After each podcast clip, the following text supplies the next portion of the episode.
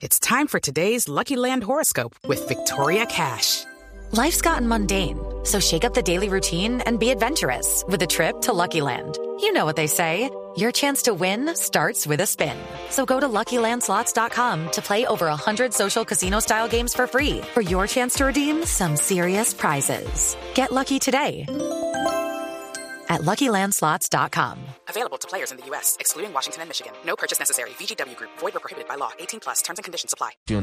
El doctor Daniel Gómez Gaviria es el eh, subdirector de Planeación Nacional. Doctor Gómez Gaviria, buenos días. Buenos días.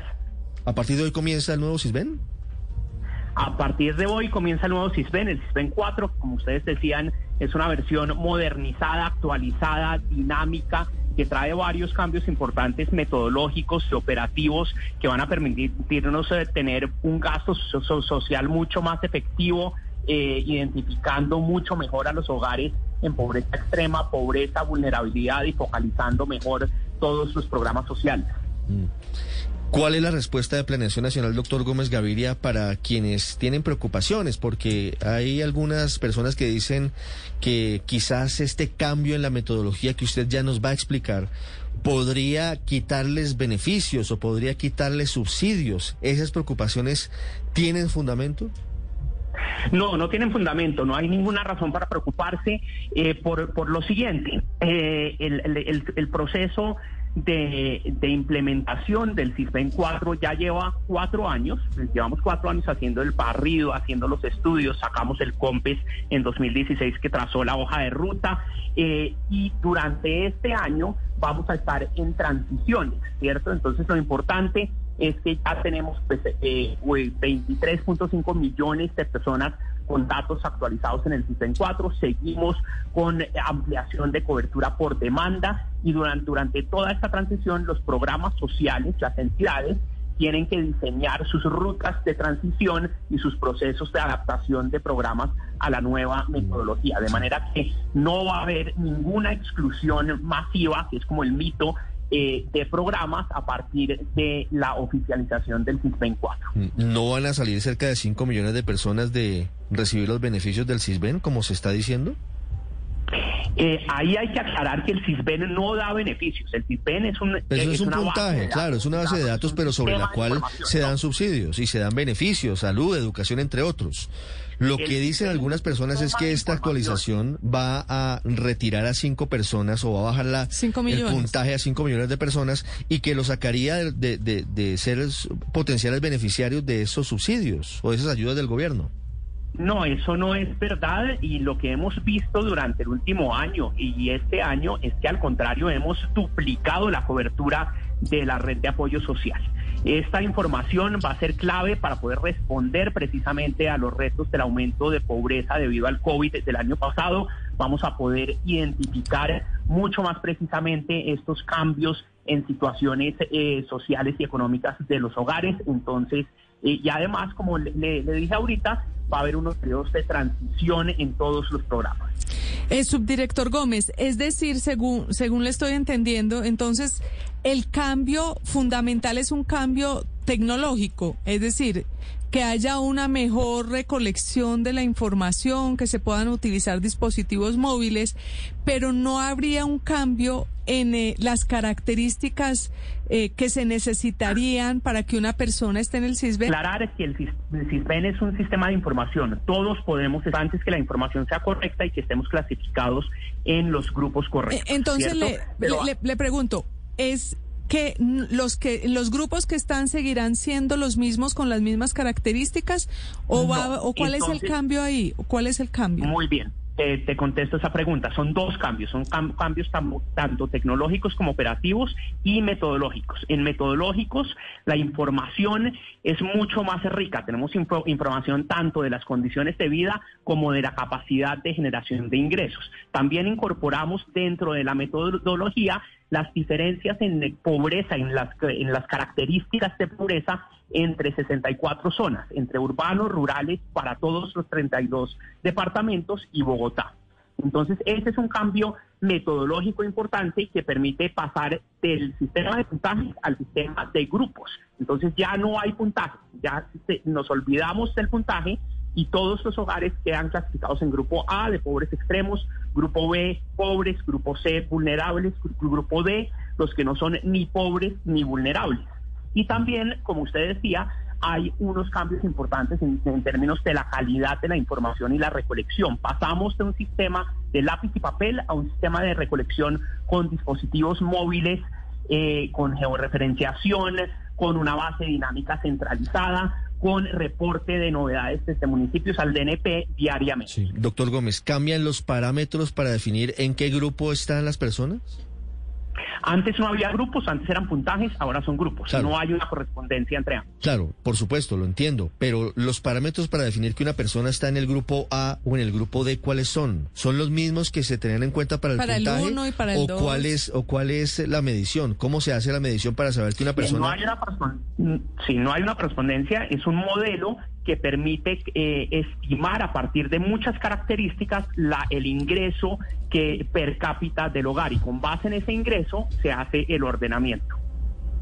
Sí, puede, doctor Gómez, los venezolanos que ahora están cubiertos con este estatuto de protección al migrante entrar o ingresar al CISBEN? Absolutamente. Y eso quedó también en la política de reactivación que aprobamos hace un par de semanas quedó eh, un, un reto importante, una tarea de inclusión de migrantes dentro de las plataformas de transferencias monetarias dentro del sistema. Eh, subdirector, eh, algunos oyentes nos preguntan, un oyente en particular dice, si yo estoy hoy en el CISBEN 1, en la nueva clasificación voy a estar en un grupo, en es, eso me va a permitir seguir disfrutando de los mismos beneficios que disfruto por estar en hoy en el CISBEN 1.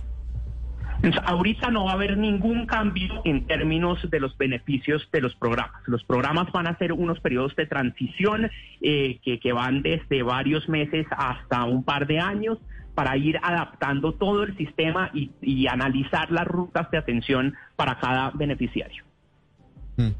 Doctor Gómez. Pero hay- dice hay- ahorita no, pero, pero en el futuro sí, cuando dice Hay una transición, transición. sí va a cambiar los beneficios a los que ten- tendría yo acceso o, o quien esté en CISBEN 1, si- en el nuevo grupo que queda en un futuro, sí podría tener cambios en sus beneficios. Depende de- del, cambio en la situación social y económica del hogar. Lo que hemos visto, por ejemplo, el año pasado es que muchos hogares eh, de- desmejoraron su condición, entonces van a tener mayor acceso a programas sociales, por ejemplo. Mm, Sí. Doctor Gómez, usted nos dice que los venezolanos en Colombia van a estar incluidos en el manejo de la base de datos del CISBEN. ¿Se tiene un estimativo de cuántos entrarían y, de cuál sería el recurso financiero que necesitaría el Estado para apoyar los diferentes programas de subsidios que se les den a ellos? Estamos trabajando en esos cálculos con migración y, con la gerencia eh, de migración para venezolanos. Eh, todo este cálculo se está haciendo actualmente. Recordar también pues que, que- vamos a incluirlos en el sistema para tener la información, eso es muy importante. Y luego cada programa tiene que mirar sus criterios de elegibilidad para aceptar beneficiarios, ¿no? Pero, pero en principio, que, que los venezolanos estén en el CISBEN, ¿abriría la puerta para que reciban subsidios en Colombia? Abre la puerta para que sean considerados como potenciales beneficiarios y luego cada programa y entidad tiene que considerar eh, cuáles beneficios reciben. Pero el estatuto de, de protección temporal, por supuesto, que, que- que permite una atención y ya se está dando desde el principio del gobierno, eh, se, se ha dado atención en salud, en educación eh, y eso pues es muy positivo. Sí, eh, bueno, sobre todo ahora que la mortalidad materna e infantil entre la población venezolana está disparada, pero quisiera preguntarle cómo se haría esa clasificación de los venezolanos y si usted tiene una idea de cómo están, digamos, qué porcentaje entraría en el grupo A o de pobreza extrema o en el grupo B de pobreza o el C de los vulnerables, según estas clasificaciones del nuevo CISBEN. Muy bien, todos eh, usarían, pues eh, se, se regirían por los mismos criterios eh, del modelo del CISBEN, ¿cierto? Usando todas las dimensiones de, la encuesta y, eh, y clasificándolo según estos grupos A, B, C y D, ¿cierto? Y luego, eh, pues los programas tienen que, que evaluar su inclusión. Ahorita no te tengo el dato de, de, cuáles, eh, de cuántos eh, estimaríamos entrarían en cada grupo. Doctor Gómez, Uno de los grandes problemas que había tenido la base de datos del, del CISBEN, de este sistema, era la dificultad para actualizar la información.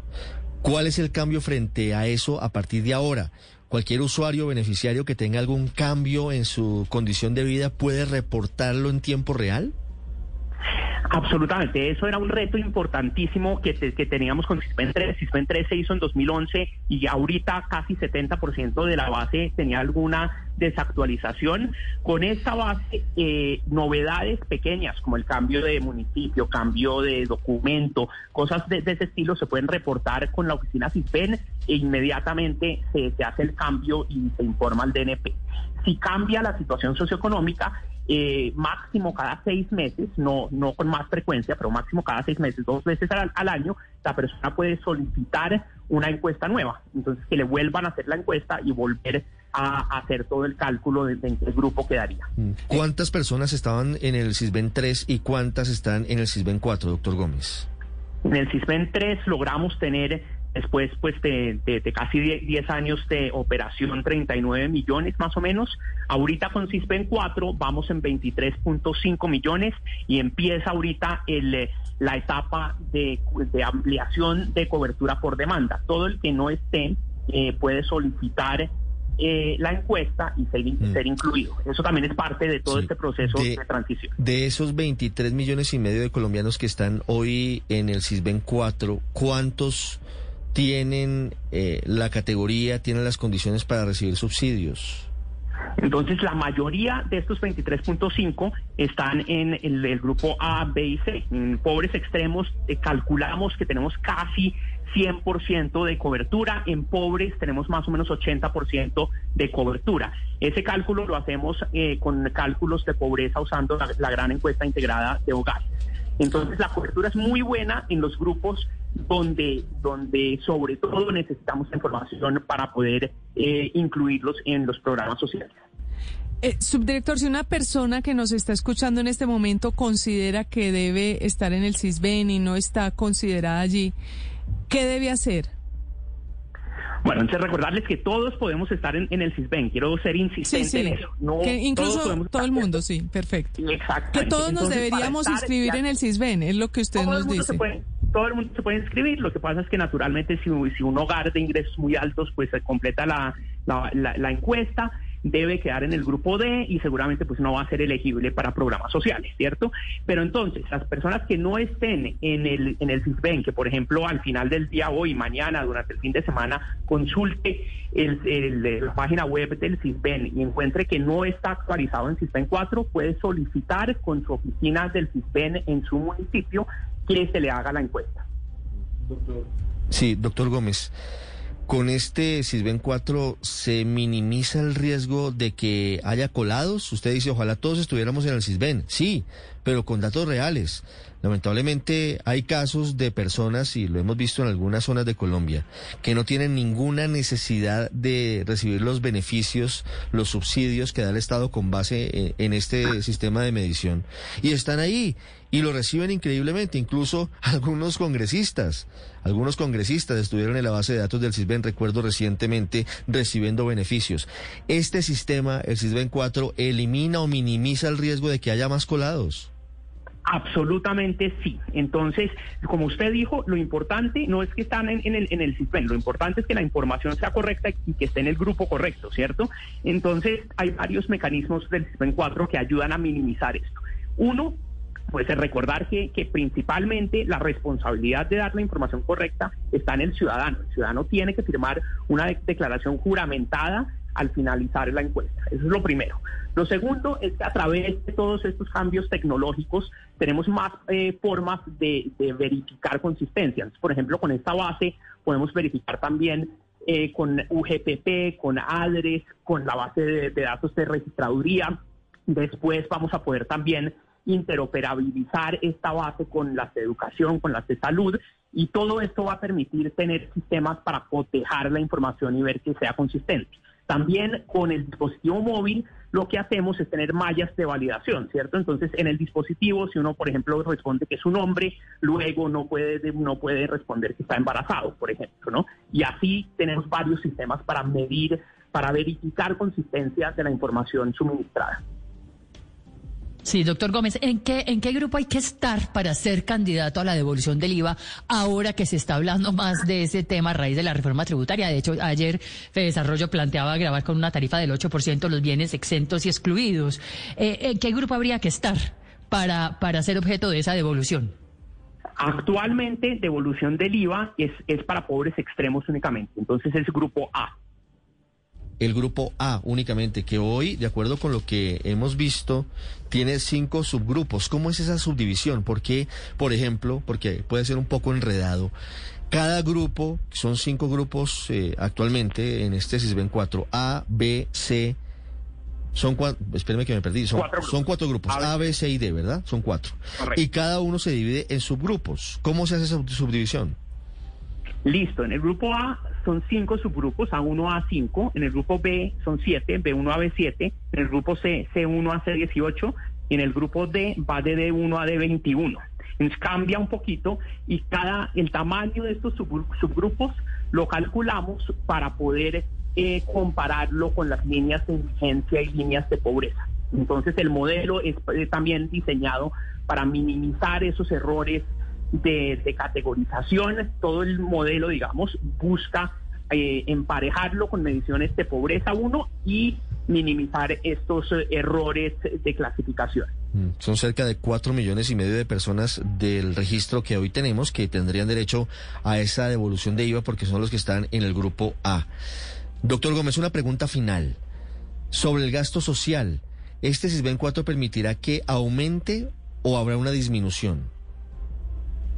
El sistema de cálculo lo que va a permitir es identificar correctamente las, eh, las características socioeconómicas de los hogares y según eso, pues ampliar programas cuando sea eh, pertinente eh, y, pues eso fue lo, lo, que vimos el año pasado, ¿cierto? Con ingreso solidario, con devolución del IVA, básicamente duplicamos la cobertura de la red de apoyo social.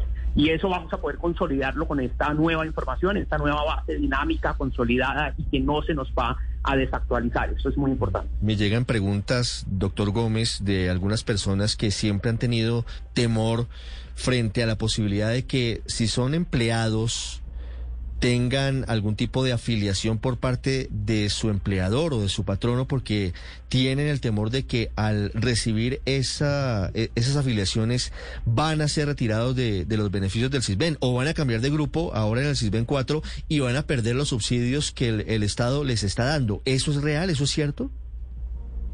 Lo importante es que en la medida en que un hogar mejore su, su, situación socioeconómica, esto se refleje correctamente en su clasificación, ¿cierto? Entonces, si de aquí a eh, si hoy hay una familia en pobreza moderada y en cinco años mejora su situación, pues debería cambiar su clasificación y estar en población vulnerable o hasta en población no pobre ni vulnerable. Lo importante es mm. poder reflejar aquí correctamente esa movilidad social. Claro, pero por ejemplo, a, a una persona que trabaja en el servicio doméstico y sus empleadores la afilian a un sistema de salud, por ejemplo, se lo digo pero tiene una condición muy inestable, muy vulnerable. Es posible que en seis meses o en un año pierda ese empleo.